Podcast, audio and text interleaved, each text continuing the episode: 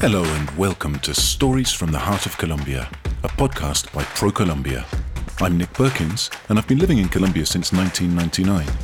I love cycling, hiking, and traveling to unusual places. For a long time, I'd been dreaming of visiting every department in Colombia on one round trip, but I hadn't been able to do it until this year, when I was finally able to plan the trip of my dreams. A trip that would take me to each of Colombia's 32 departments, plus its capital, Bogota, to spend a day or two exploring their magical geographies, witnessing their immense biodiversity, and soaking up their majestic vistas, all while enveloping myself in the warmth of their peoples. In each episode of the podcast, I explore emblematic places in one department. On my journey, I learn about the customs and cultures of the people I meet, and I record a travel diary of their experiences, stories, and legends. The diary becomes an intimate and very personal record of the flavours, colours, and sounds I discover in this land of infinite horizons. Colombia has something for everyone. Join me on this unprecedented sonic journey around one of the most diverse and fascinating countries on Earth. I'm Nick Perkins, and this is Stories from the Heart of Colombia.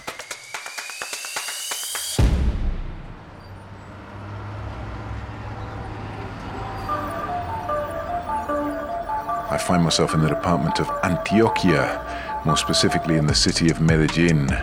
Antioquia is a beautiful mountainous department in northwestern Colombia, and uh, it's got a huge amount to offer.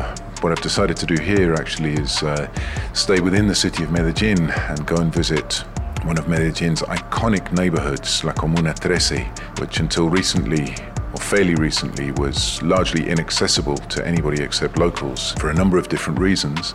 And in recent years, it's, it's really reinvented itself as a tourism destination to go and look at uh, the local graffiti, which uh, I'll find more about when I go and meet my guide, John Steven. Just about to leave my hotel, go off and jump on the metro, head up to the north of the city, where I'm going to meet John Steven and talk about graffiti and reinvention of a neighborhood, the opportunities that tourism has brought for young people and everybody in the neighborhood.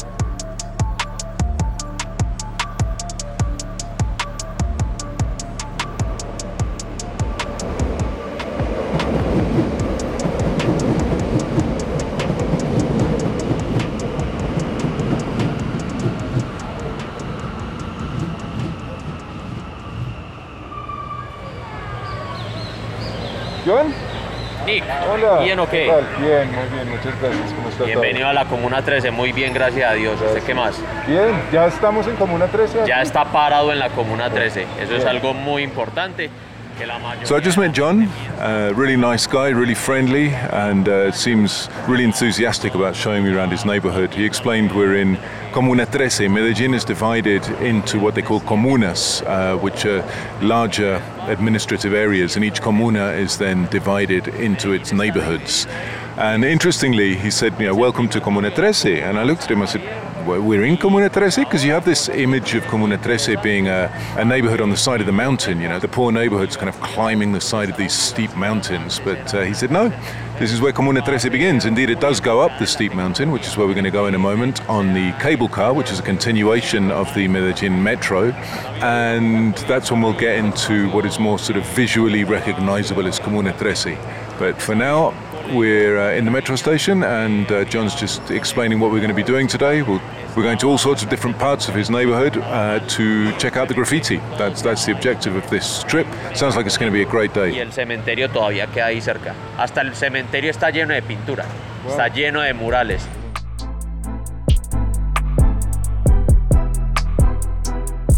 Bueno, mi nombre es John Steven Ramírez, ya tengo 32 años, llevo viviendo en la Comuna 13 desde hace 27 años, me dedico lo que es hacer recorridos turísticos, ya es 100%. So John's a, a local resident. He's lived in Comuna 13 almost all his life, and for the last five years, his uh, full-time job has been doing tours around Comuna 13. So I asked John what it was about Comuna 13 and when it was that, that it became started to become such a famous place for um, for talent in street art in Colombia.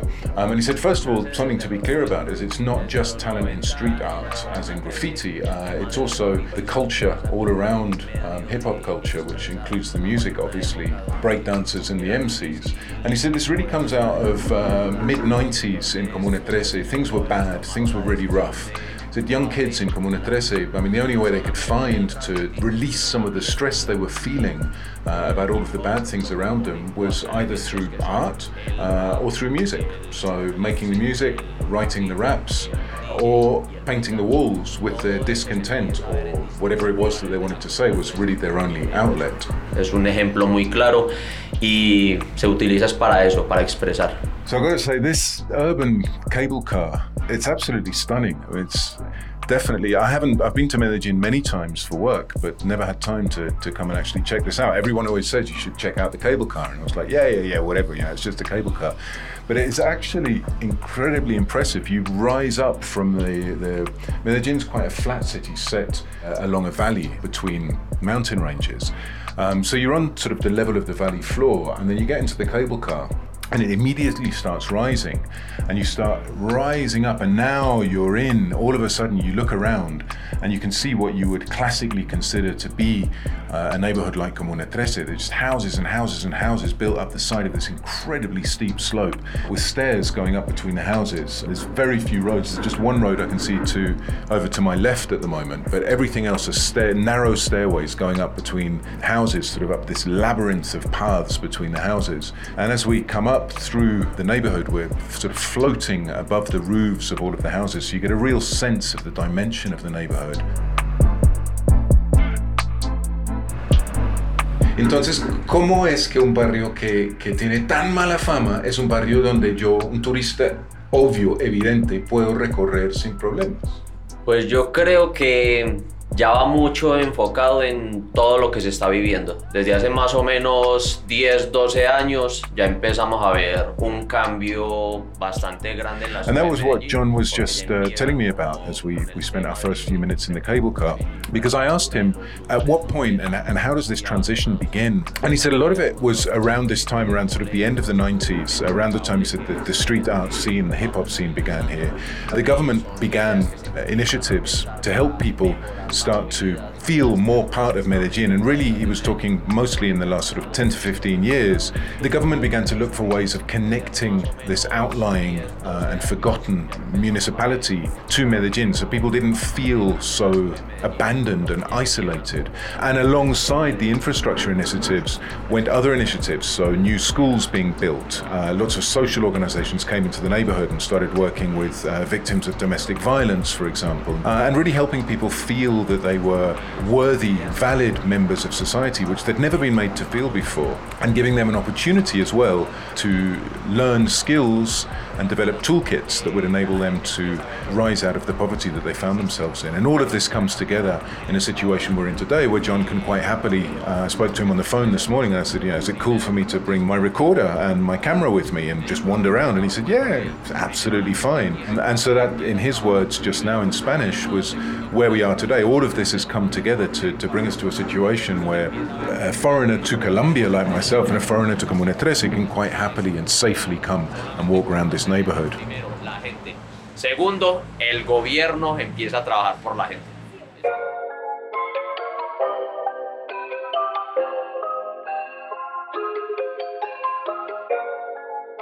Y cuéntame, John, ¿cómo fueron los inicios del turismo en el barrio? ¿Quiénes fueron los primeros que incursionaron? ¿Quiénes fueron los primeros atrevidos en empezar a, a visitar al barrio? Bueno, lo primero fue hace 10 años que por medio de la fundación Mi Sangre de Juanes traen a un político de Estados Unidos y pues hicieron una convocatoria en la Comuna 13 para que... So John about uh, how this tourist boom in Comuna 13 began and uh, funnily it was about, it actually started with the Colombian global superstar Juanes and his charity foundation. He, did, he was doing a lot of work around here and he brought a American politician, John says, to visit the local neighborhood where all this work was being done. They ended up spending eight hours walking around the neighborhood and uh, this person he brought with him was just blown away by the, the, the local graffiti art. And they'd also launched a competition, as it were, for local talent to come and present their talent, whatever it was, to this politician. And uh, only two people applied. So they were both chosen. One was a graffiti artist, the other was a rapper. And then they started working together, actually, because they, I mean, obviously told the story of the neighborhood to this politician. And they start working together um, and end up starting a business called Graffitour uh, which was to take people around the neighborhood actually as a specific activity to come and, and, uh, and, look at the graffiti. And then it snowballed from there to the situation we're in today, where still not a good idea to come up here on your own, but you could conceivably just jump in a, on a metro and come up on the, uh, on the cable car and just have a wander around on your own in this uh, nice, slightly cooler neighborhood as well, because we're much higher up than Medellin.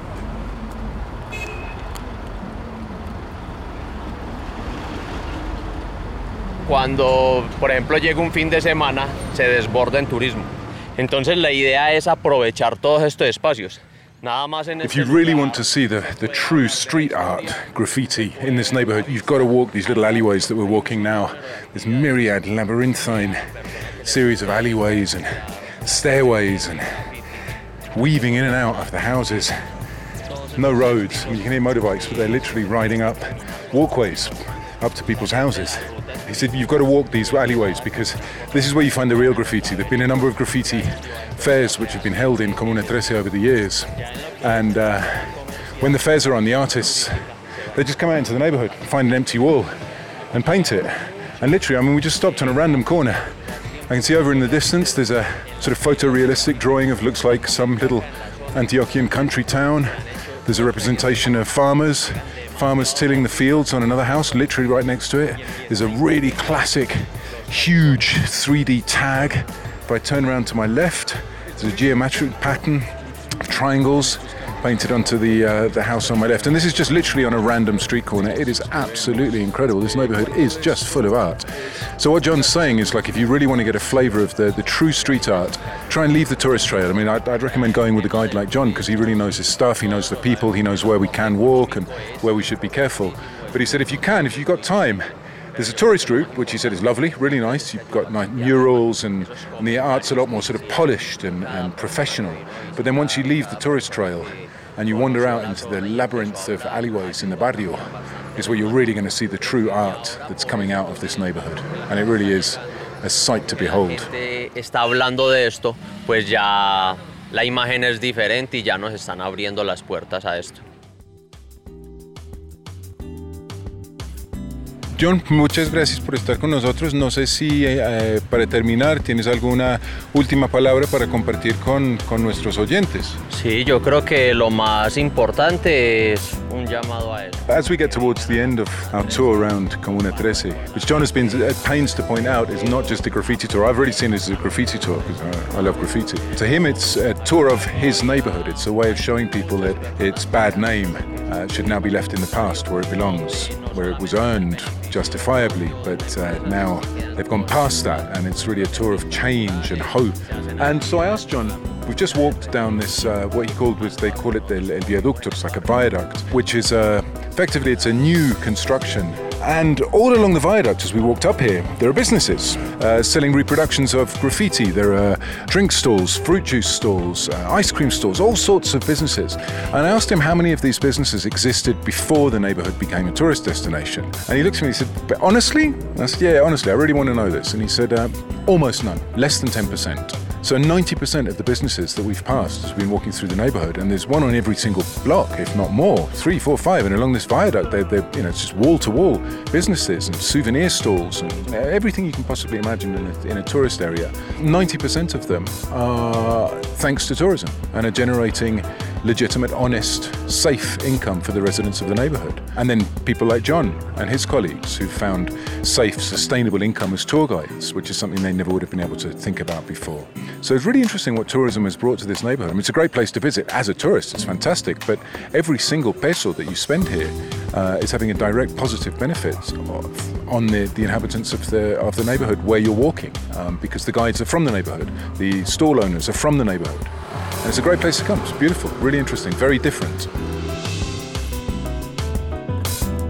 Antioquia is part of the Western Andean Colombian tourism region, and it is a land of visionary mountain dwellers who conquered a landscape full of peaks and valleys to build towns and cities there. And though it seemed impossible, they made it happen. This is why it is important to see the challenge in an opportunity that won't leave you stranded, to hear the pride of the people here when they talk about their land, their businesses, their fiestas, and their towns. To learn more about places like Comuna 13, the Museum of Antioquia, and Santa Elena, Guatapé, Santa Fe de Antioquia, Jardín, Jericó, or Carmen de Viboral, visit colombia.travel.